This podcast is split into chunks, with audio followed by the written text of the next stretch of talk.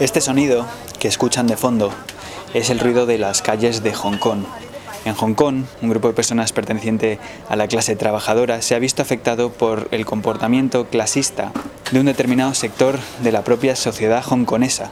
En este episodio del teléfono rojo nos hemos desplazado hasta la ciudad asiática para hablar de un tema que nos incumbe a todos, que es el de la clase social.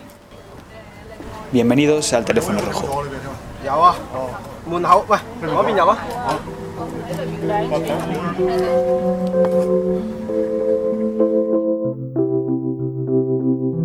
mimpi pengen mencari modal untuk kuliah. Makanya saya pergi ke Hong Kong untuk Esta chica estuvo, bueno, vino de Indonesia, pasó por todo esto, estaba en una casa y le sufrió malos tratos.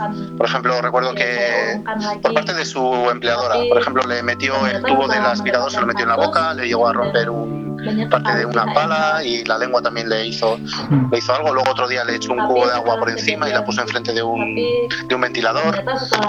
Y bueno, la chica al final estaba en tan mal estado que la mujer se la quiso quitar de encima, entonces la mandó al aeropuerto para que se volviera a su país, sin haberle pagado, sin, sin haber cumplido el día libre y tal. Bueno, esta chica la descubrieron las autoridades y el caso tuvo mucha repercusión. Y llegó a prensa, salió, pues se tomó como ejemplo de malos tratos, y fue la chica luego denunció a la empleadora. Y a partir de ahí sí que hubo mucha manifestación con ella como símbolo, con ella como, pues eso, el caso de Erguana, para pedir justicia por ella y justicia para el resto.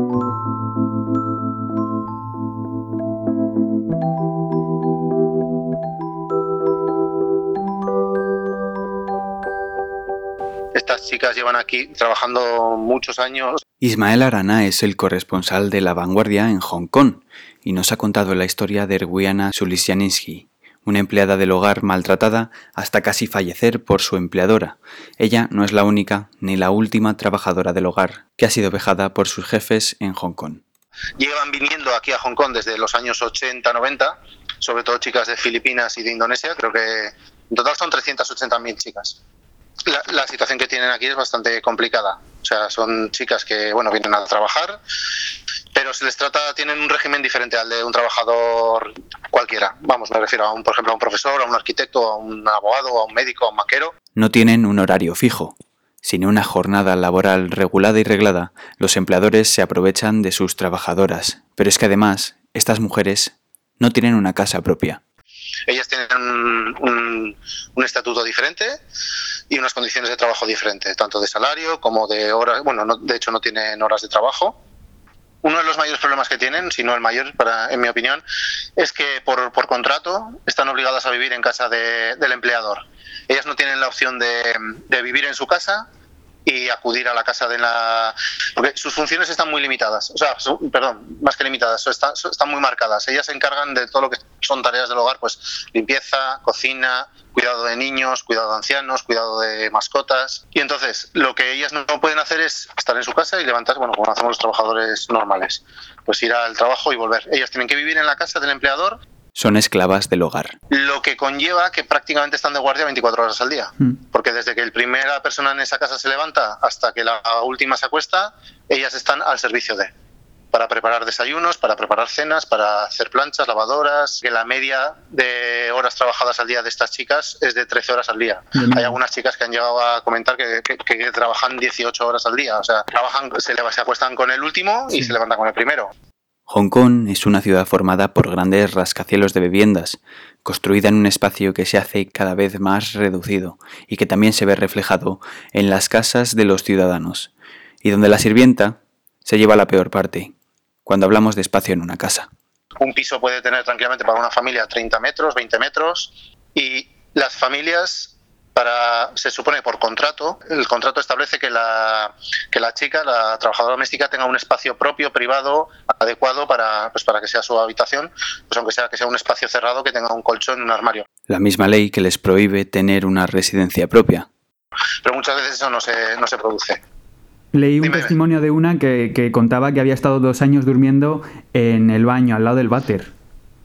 Sí, porque mucho, yo he visto fotos, por ejemplo, cogen una bañera, la casa que tiene bañera, que muchas no tienen, pero bueno, pues en una bañera pones una, una tabla y sobre esa tabla pones un colchón por la noche y, y eso es la cama.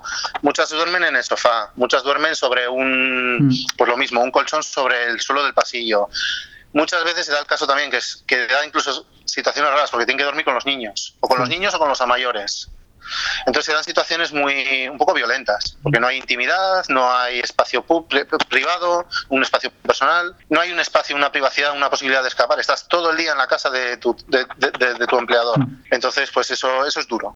¿Se dan casos de, abusos sexuales por, esta, por este régimen en el que se encuentran las, las empleadas del hogar? Creo que hace poco salió un informe que hablaba de mm, hablaba más de situación de mm, como de esclavitud laboral. Hmm pero abusos hay. hay, hay muchos, hay abusos físicos, por ejemplo, tortazos o empujones, hay abuso físico, hay psicológico, presión, hay muchos gritos, hay muchos malos modos hacia ellas, hmm. tanto del hombre como de la mujer en este caso, ¿eh? te hablo. O sea, no es una cuestión exclusiva de, de los hombres de la casa, sino hombre-mujer, las, las abuelas que pueden vivir en la casa, los niños a veces son muy, son muy tiranos con ellas, se portan, se portan muy mal porque copian lo que ven en casa, hmm. entonces copian el patrón y, y lo imitan y aparte hay abusos sexuales mm. también, por supuesto.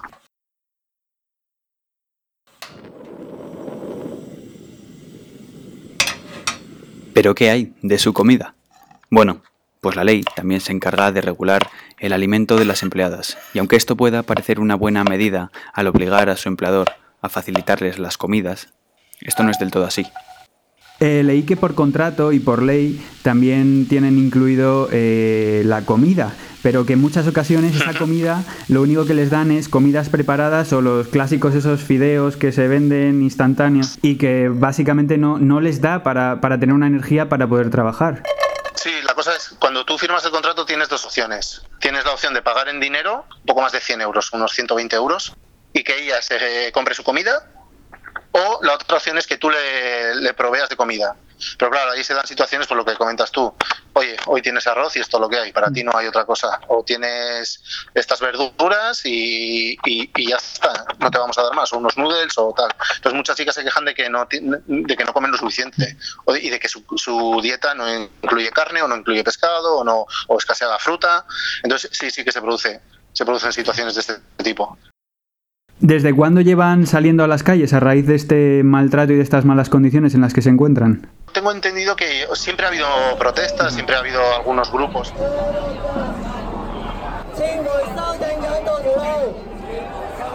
A ver, muchas de estas chicas, el problema que tienen cuando llegan aquí es que ellas están no conocen la ciudad, no, no están organizadas, no están como aisladas. Sobre todo pasa más en el caso de las indonesias, porque en Filipinas es un país es un país en desarrollo, pero como que hay muchas bolsas de pobreza, pero más o menos, por ejemplo, todas controlan, todas, casi todas controlan inglés mm.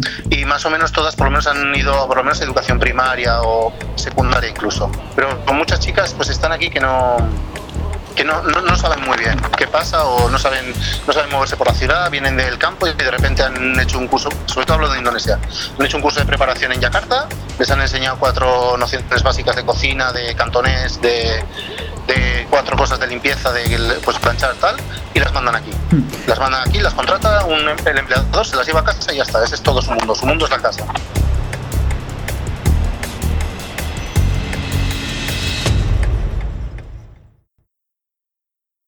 ¿Hay diferencia entre si una empleada del hogar procede de China, que no sé si será el caso, o es de Filipina, Filipina o Indonesia? Aquí la mayoría son de Filipinas e Indonesia. China sabía, pero hace ya décadas. O sea, te hablo de los años 70 por ahí. ¿A qué crees tú que se debe más eh, este maltrato? ¿Al racismo o al clasismo? Pues yo creo que es un poco de todo.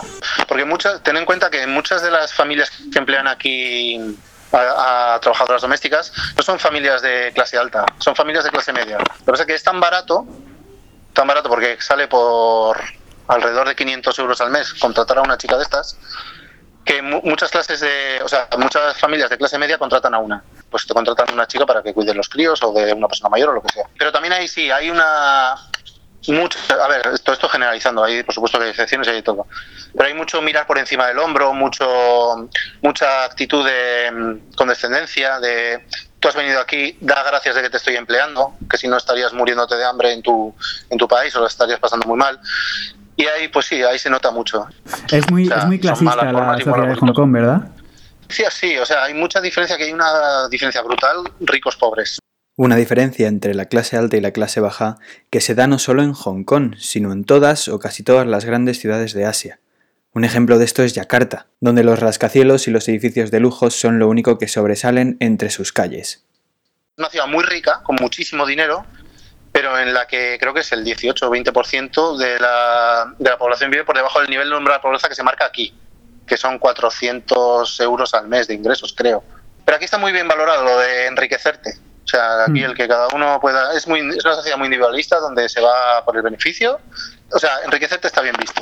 ¿Lo que les pagan es suficiente para poder vivir? Cobran más de lo que cobrarían en sus países. Pero no, pero, no aquí, aquí un salario medio son como 1.800 euros, 1.600. Estas chicas cobran 4.520, creo que lo subieron hace poquito.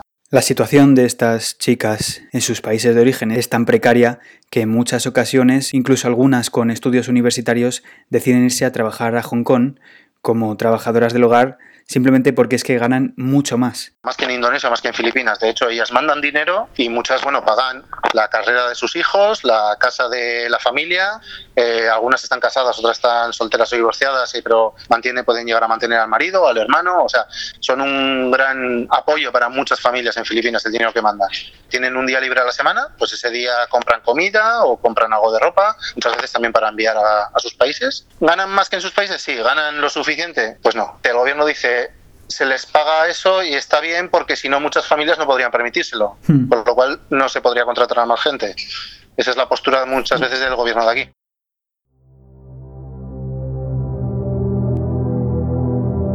Una pregunta respecto al sistema sanitario, porque el de Hong Kong es uno de los mejores del mundo, ¿no? Y te iba a preguntar, ¿estas chicas eh, pueden hacer uso del sistema sanitario? Sí, sí que pueden y si tienen algo tienen que tienen derecho a ir al médico. De hecho ahora ha habido un hay un caso así un poco Baby Jane creo que se llama la chica. February 14 I go into un hospital to take my bio. Porque estando con una baja, porque fue al médico y tal, estaba la chica se sentía mal, le han detectado un cáncer cervical. Cervical cancer. A raíz de eso, ella dice que el, que el empleador le ha despedido y eso sería ilegal. O sea, en teoría están protegidas por la ley y el empleador no tendría derecho a despedirla por, por haberse puesto enferma, sino que tendría que, eh, seguir empleándola con el salario y cubriendo, permitiendo, porque claro, al, quedarse sin, sin trabajo, ahí pierde el acceso a la sanidad. ¿Han conseguido algo con estas protestas las, las empleadas del hogar? A ver, han conseguido alguna cosa, pero tampoco, por ejemplo, un logro dentro de lo que cabe que lograron hace dos, tres años creo que fue, hubo varios casos. Aquí hay muchas torres y en muchas casas les pedían que limpiaran las ventanas por, dentro y por fuera. Y hubo casos de chicas que, pues limpiando las ventanas, se cayeron y se, se, mataron. Por ejemplo, hace, no sé si fue hace dos años, tres, por ley se estableció que las chicas no podían limpiar. O sea, está prohibido que les, que les pida limpiar las ventanas por fuera. Pero el salario, por ejemplo, es algo que va muy despacio que creo que en los últimos 18 años ha subido como un 60 euros el salario. Luego piden mucho lo del poder vivir fuera, es una de las reivindicaciones que tienen. El poder salir de la casa para el que se limiten las horas de trabajo. Todo eso sigue en, el aire y no, no, parece que tenga, que tenga pintas de cambiar. También piden lo de cuando acabe el contrato, por ejemplo, tienen, ellas tienen 15 días para buscar un nuevo empleador y si esos 15 días acaban se tienen que volver a su país. Claro, 15 días es muy poco tiempo para encontrar a alguien nuevo. O sea, de, verte en la calle, sobre todo si te despiden de golpe, de decir de un, de, oye, que, se acabó el contrato. Porque si ya lo sabes de antemano, pero muchas veces no lo saben. Claro, si vuelven a sus países les obligan a pasar por todo el proceso de contrata una, sobre todo en Indonesia, contrata, cuando te mandan aquí tienes que seguir pagando las, los de la agencia. O sea, estás como empiezas otra vez todo el proceso y toda la rueda. Mm. Aparte que pierdes tiempo, pierdes mucho dinero. ¿Y por qué son principalmente, tú crees, eh, Filipinas e Indonesias? ¿Por qué no llegan de Malasia, de Tailandia, de Vietnam? Que seguro que también las hay, pero ¿por qué son mayoría, tú crees? Sí. Pues Filipinas porque en el año 75 Ferdinand Marcos, el dictador, abrió la puerta como a, a la inmigración y pues abrió las puertas en un momento que aquí se necesitaba mano de obra porque China se abre, con lo cual muchas factorías que la había en Hong Kong fueron a China pero a la vez aquí hubo mucho trabajo de banca, en marketing, entonces ese trabajo necesitaba de, las hongkonesas se incorporaron al mercado laboral. Entonces, para suplir esas hongkonesas que salían de casa, se importó, por así decir, se importó mano de obra de, Filipinas sobre todo.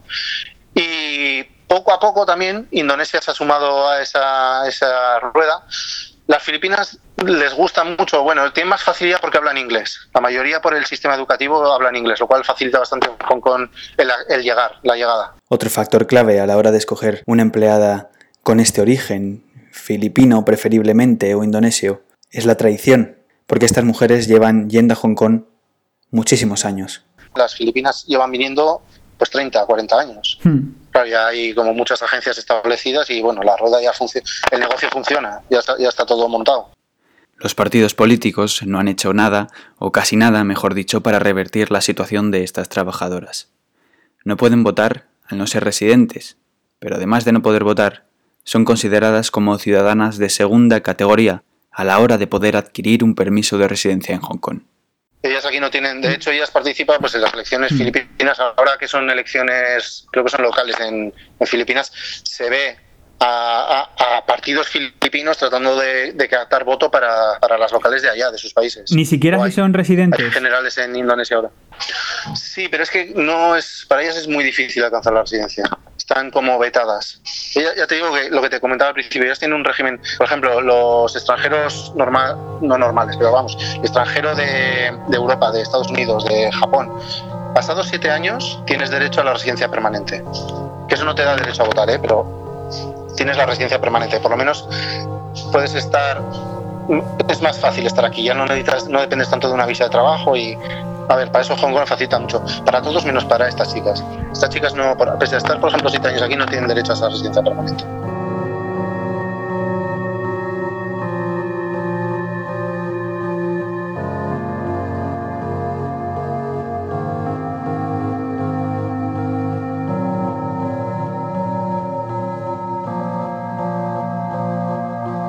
Maltratadas por sus superiores, las trabajadoras del hogar de Hong Kong siguen luchando por sus derechos.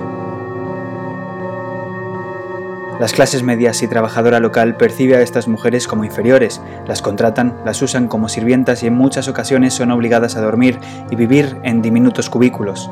Tienen casi prohibido salir de casa y son alimentadas según les parece a sus empleadores. A veces la ley se convierte en el peor enemigo de la justicia.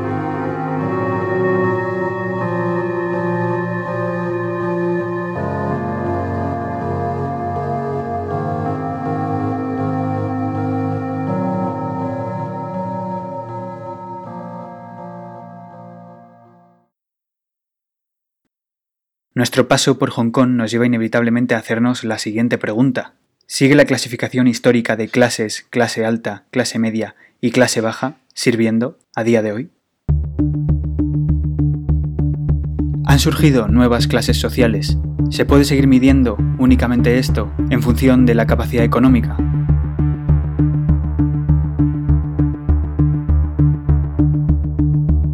Para responder todas estas preguntas contamos en el teléfono rojo con Abel Ross, politólogo, sociólogo y autor del blog independiente El Rincón de la Crítica.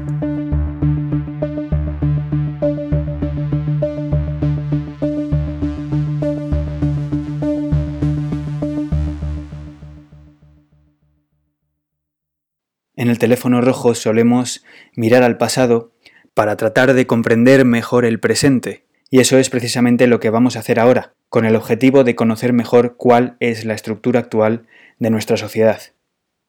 Sigue existiendo la división clásica de, las clases en, en, la sociedad, clase alta, media y baja. Esa clasificación de la clase social alta, baja y media todavía persiste en nuestros días. Persiste porque es un concepto sujeto al sistema de producción. Mientras que tengamos este sistema podemos hablar de más clases sociales, de menos clases, pero sí que no, no lo podemos irnos del concepto de la clasificación clásica de clase alta, media y baja sujeta al sistema productivo. En cuanto a la estratificación, ¿tú crees que se ha producido una mayor estratificación? ¿Hay diferentes subclases, una mayor cantidad de subclases? Sí que se está viendo una mayor estratificación dentro de la, del sistema tradicional de clase social, fruto de las nuevas situaciones económicas, pero siempre dentro de las categorías básicas, clase alta, clase media y clase baja. Las clases sociales, desde su aparición, se han dividido normalmente en estas tres, pero un reciente estudio de la BBC ha observado que la clase puede no estar determinado únicamente por motivos económicos, y en consecuencia han surgido otros tipos de subclases.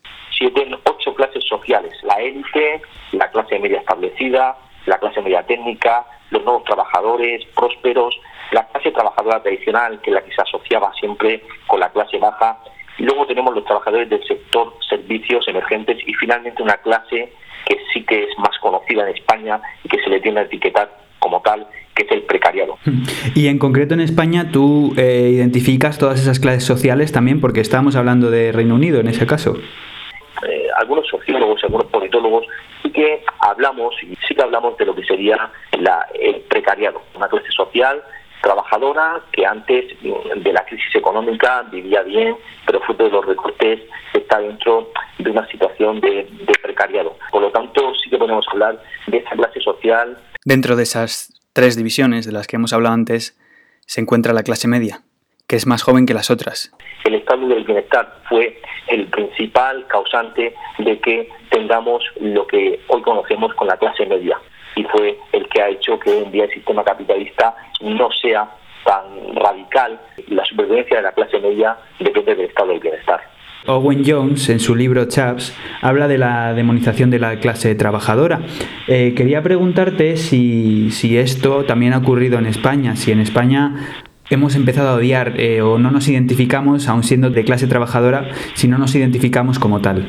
Pienso que sí, estamos en una sociedad con una élite muy idealizada, con una separación cada vez mayor en España entre clase alta y clase baja, y es lo que está produciendo que la clase trabajadora tenga ese sentimiento de clase de clase negativa.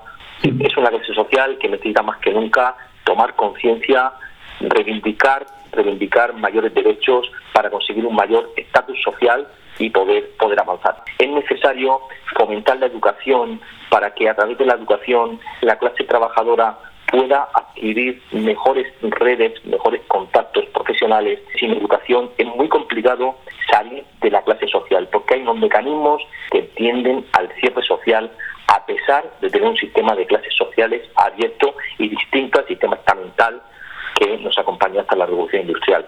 Entonces lo que estás diciendo un poco es que para poder ascender o para poder eh, mejorar tu clase social, algo que es muy difícil por lo que explicas, son muy importantes los contactos. Efectivamente, es importante, eh, son necesarios a pesar de que nos vendan el mérito y el esfuerzo. Está claro, sobre todo en España, que el 80% de los trabajos se le da a la gente conocida.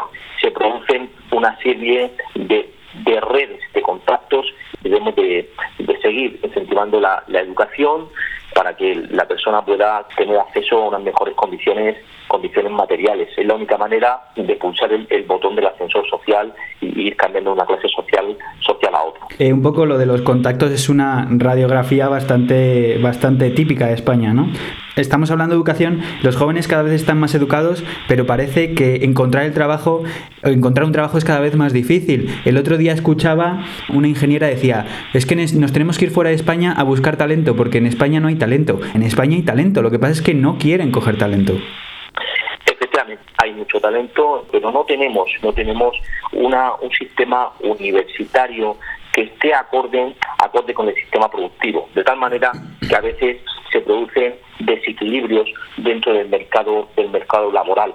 Es la persona, la persona cuando va a tomar la decisión sobre en qué se quiere formar, tiene que tener en cuenta también abstraerse y conocer muy bien cuál es la situación de ese mercado laboral específico al que se va a dedicar con, con su titulación. Si saliésemos a la calle a preguntar ahora a gente, eh, probablemente la mayoría diría que se sienten de clase media, ¿verdad? ¿Cree que en España eh, se odia pertenecer a la clase trabajadora o eso tiene que ver con otras cosas, como por ejemplo que se haya promovido muy bien ese falso sentimiento de pertenencia a la clase, a la clase media cuando muchas veces no es verdad? Hoy en día tenemos un sentimiento mayor o menor de clase media no nos encontramos actualmente con ningún estudio que, lo corrobore. Lo que sí que es cierto que eh, desde el desmantelamiento del estado del bienestar, con los recortes, que ha habido una mayor desigualdad entre lo que es la clase alta y lo que es la clase baja y queda menos margen para los grises, es decir, para la clase para la clase media. ¿Usted cree que identificamos más eh, la clase social entonces, a lo mejor con la profesión a la que nos dediquemos un poco? ¿La vemos desde una perspectiva intelectual, tal vez?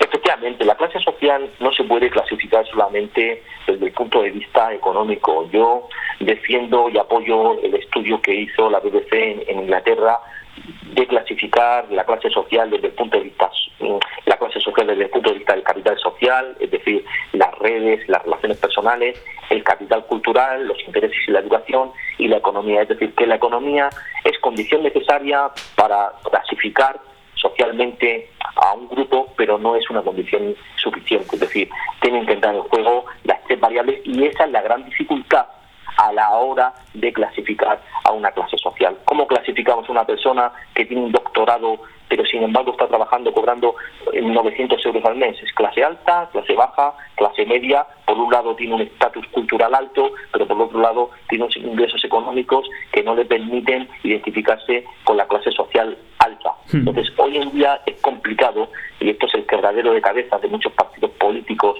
a la hora de dirigir sus mensajes, porque se han difuminado de alguna manera eh, los conceptos eh, a la hora de clasificar socialmente a un grupo. Un ejemplo de esto es la clase aspiracional, definida por algunos sociólogos como Elizabeth Curry Halkett en Estados Unidos, que dice que en el mundo de hoy las clases que históricamente han sido dominantes han sido sustituidas por una nueva élite, una élite que está altamente educada y definida por un capital distinto, un capital que no es monetario, el capital cultural.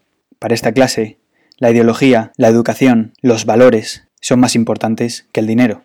Y la forma que tienen de exhibir su pertenencia a esta clase, su capital al fin y al cabo, es a través de ciertos comportamientos, como puede ser acudir a eventos culturales o reciclar. Eh, ¿Usted cree que esto es una clasificación o es una forma correcta de definir a la clase en función de sus aspiraciones? Eh, no, la clase social no solamente se puede reducir al ámbito cultural, a la clase aspiracional, hmm. es una crítica, es una crítica a lo que es el credo americano. No el tanto tiene, tanto vales. En América, pues bueno, es el paradigma del capitalismo, ese hmm. sueño americano idealizado, sobre todo en Estados Unidos, está teniendo una, una réplica, una crítica por parte de cada vez de un mayor número de, de, estudiantes que lo que están criticando es precisamente esa cultura del tanto tiene, tanto vales cuando a la hora de clasificar también hay otros valores postmaterialistas, vamos a decirlo así, como puede ser eh, el consumo de, cultura, la preocupación por el medio ambiente, que hacen que eh, se busquen otras alternativas a la hora de clasificar socialmente el grupo, pero hoy en día, desgraciadamente, desgraciadamente para clasificar no podemos reducirlo todo a la cultura. Hmm. Hoy en día la clasificación social es algo subjetivo, al fin y al cabo es una categoría que hemos creado los sociólogos, los politólogos, para dirigir los mensajes y para de alguna manera entender la sociedad. Por lo tanto es complicado sacar tipos puros de, clases sociales. Eh, quería preguntarle si las redes sociales influyen también en las clases sociales. Las redes sociales, lo bueno que están eh, influyendo porque están creando transversalidad. Se ha producido una cercanía entre la élite y las clases sociales más populares. Es decir, lo que están generando es una, una comunicación inter, interclases, es decir, sirven para de alguna manera crear un espacio, un espacio virtual para que se encuentren y se mezclen los discursos entre las diferentes clases sociales. ¿No cree usted que esto a lo mejor puede influir en ese rechazo de la conciencia de clase, a lo mejor? Bueno, vamos a ver, hoy en día lo que sí que está claro que el viajar, el viajar se, se está también convirtiendo como otro valor a la hora de clasificar las clases sociales. Hoy en día se está rompiendo ese tabú y está sirviendo, como muy bien estamos aquí mm, reflexionando, como un criterio, un criterio también de identificar a esa clase trabajadora con una clase media alta claro. dentro del punto de vista de que viaja, porque el viaje, el viajar es, como otro ítem, otro criterio a la hora de clasificar. Es como si bajasen ahora de repente el caviar de precio y lo pudiésemos consumir, ¿no? De manera o que bajase el oro de precio, claro. es un artículo de lujo. Entonces lo que ha pasado con los viajes es que la clase media, pues de alguna manera está viendo realizada un sueño que antes no lo tenía. Entonces sí que sí que parece como que las redes sociales pueden incluso contribuir también de una forma así un poco eh, negativa a esa difusión que existe entre, entre las clases, ¿verdad? Sí, efectivamente. También están sirviendo como un mecanismo, como un expositor para que la clase social reivindique, oye, que yo también viajo, que yo he hecho este viaje, que tengo estos estudios, clasifícame en una clase social que, que ya no creo que, que pertenezco a ella. Al fin y al cabo, quien nos clasifica dentro de la clase social son los otros y dentro de los criterios que nos van marcando los medios de comunicación y el estilo de vida y sobre todo los valores y la cultura. Hmm. Si cambiasen los valores, también podría cambiar de alguna manera la clasificación, la clasificación social eh, ¿Usted cree que soluciones, o bueno, no soluciones, que medidas como la de aplicar una renta básica puede acabar con, con esta gran diferencia que se está produciendo en los últimos años en las clases sociales?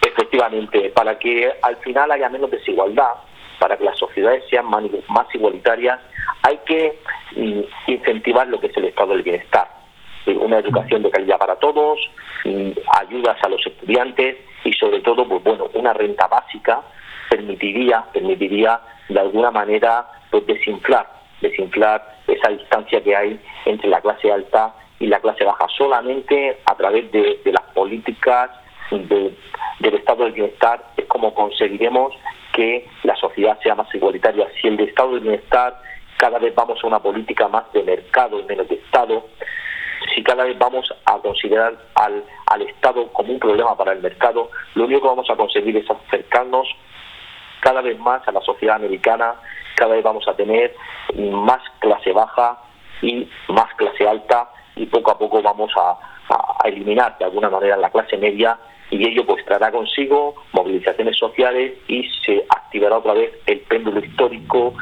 que ha llevado, como dijo Marx, durante toda la historia ha movido la historia a través de esta lucha entre opresores y oprimidos. Entonces, lo que hace que las sociedades sean más igualitarias es el estado del bienestar y es el porque, porque que tenemos que luchar para evitar que, cada vez sea la sociedad más, más desigual.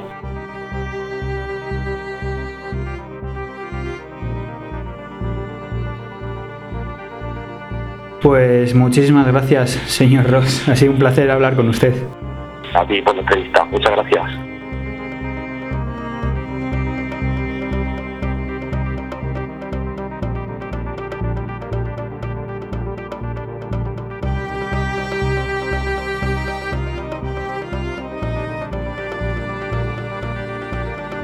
Esto ha sido todo por este episodio del Teléfono Rojo, donde hemos querido poner el foco sobre la situación de las trabajadoras del hogar de Hong Kong y a raíz de eso hemos querido profundizar un poco más en el concepto de clase social y en la situación actual de los estratos sociales.